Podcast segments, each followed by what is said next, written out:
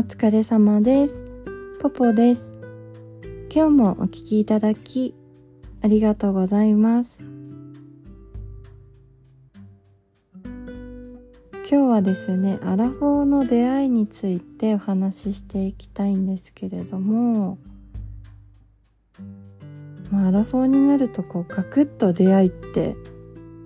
減りますよね。あのまあもちろん独身と独身の出会いっていう意味ででそもそもまあ魅力的な人はもうね若い時に結婚してるしまあ若い子とかはさアプリとかもあるし実生活でもねたくさん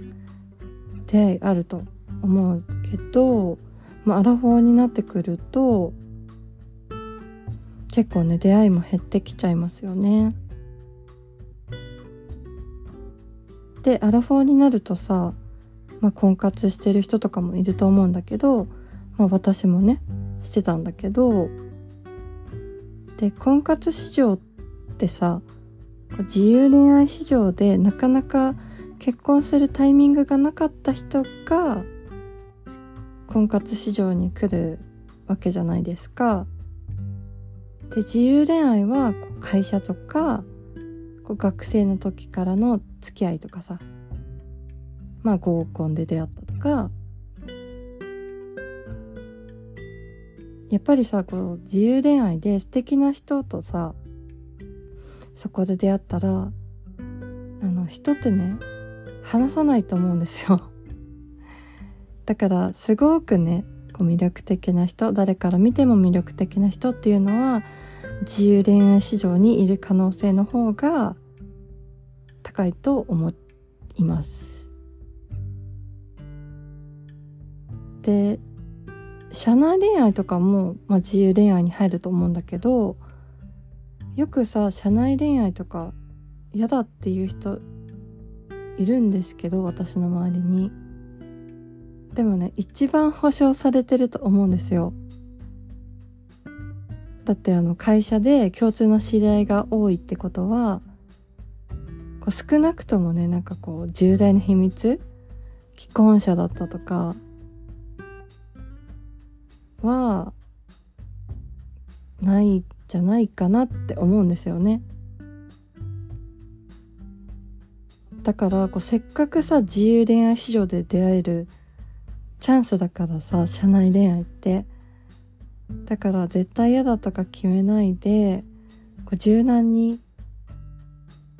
社内恋愛もさ視野に入れた方が出会いって広がるんじゃないかなって思ってて。あとマッチングアプリとかもね最近は皆さん出会ってますよね。私はねやったことないんだけどなんでかっていうと私が婚活してた時はあのやっぱりねこうリアルな出会いの方が効率がいいのかなって思って。私もねあの婚活始めた時そんなに若くなかったのであんまり時間がないなと思ってこう普通に遊びたいとかこう結婚を考えてない人は全然マッチングアプリでも余裕があっていいと思うんだけどなんかこう女性側のリスクが大きい気がしてさやっぱりマッチングアプリってね審査も緩いないところもあるしあっても緩いとこもあると思うからまあなんか体目当てとか相談所みたいにこう身元がはっきりしてないこともあるからさ1年ね真剣にこっちは真剣に結構考えて付き合ってその後に隠し事がさ見つかったりしたらさ最悪じゃないですか こうアラフォーの1年って貴重だと思っててこう誰にでもね平等に1年ってあるけどこうアラフォーの1年ってやっぱり価値が全然違うんですよね。で子供がさ欲しかったらもうなおさら大事だしであと婚活パーティーとかも私すごくいいと思うんだけどあのね私これ20代の時なんだけど友達に誘われてさ婚活パーティー的なところに行った時に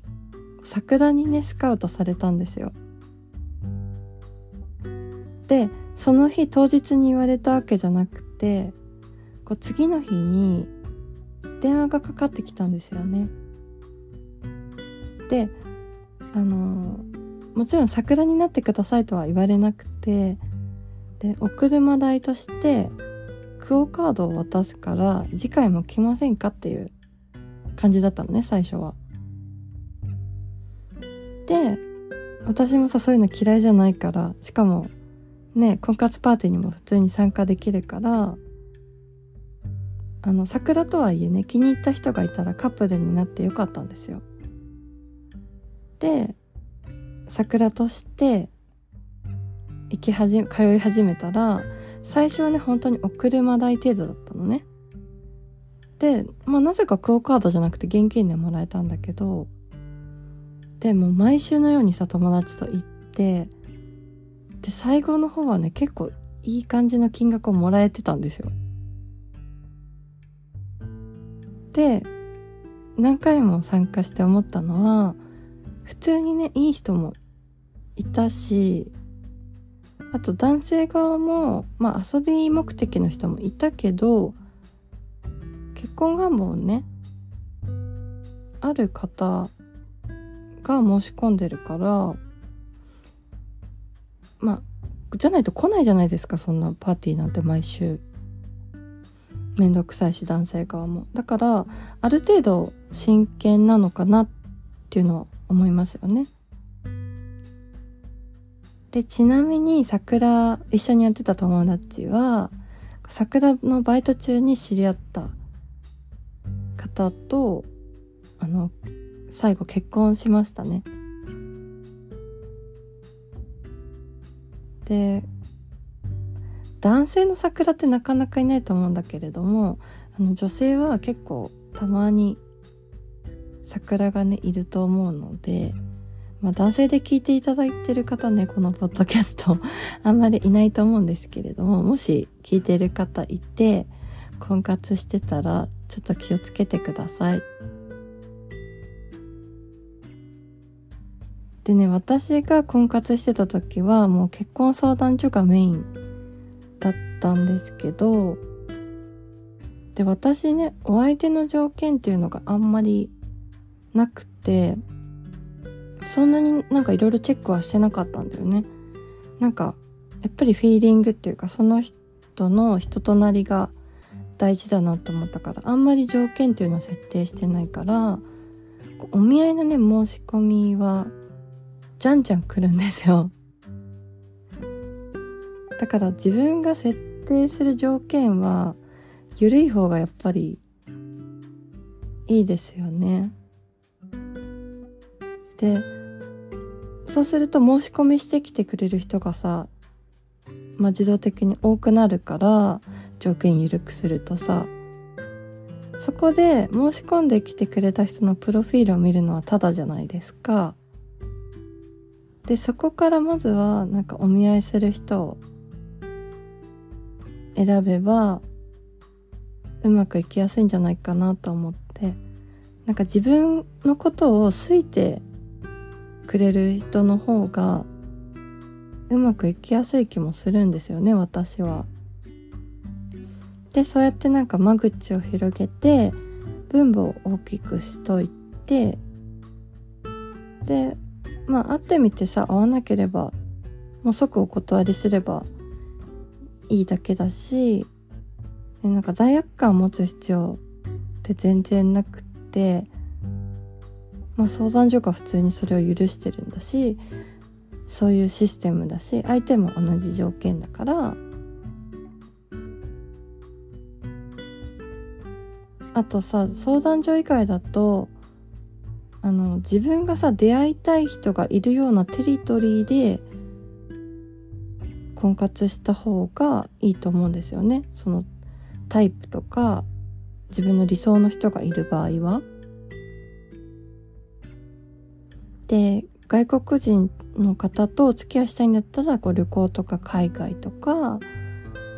あとアウトドアとか大好きな女性だったらまあお外出た方がいいですよね。でお金持ちとさ結婚したいとかだったら自分もお金使わないとそういう人がいるような場所には行けないじゃないですか。だからタイプの人がいるテリトリーに行った方が手っ取り早いじゃないかなって思います。なんか料理好きだったら料理合コンとか今ありますよね。なんかいろいろやっってみた結果もし結婚できなかったとしてもまあそれはちょっと納得しやすいと思うんだよね。こうあの時さ行動しておけばって年を重ねてから思ってもこう年齢は返ってこないじゃないですか。で私ね、まあ、まだ事実婚なので一応まだ独身だからさこうあんまりね説得力ないかもしれないんですけどご参考になったら嬉しいです。今日もお聴きいただきありがとうございました。ご意見、ご感想、ご相談のメールをお待ちしております。メールアドレスはエピソードの概要欄に貼ってあります。ぜひお待ちしております。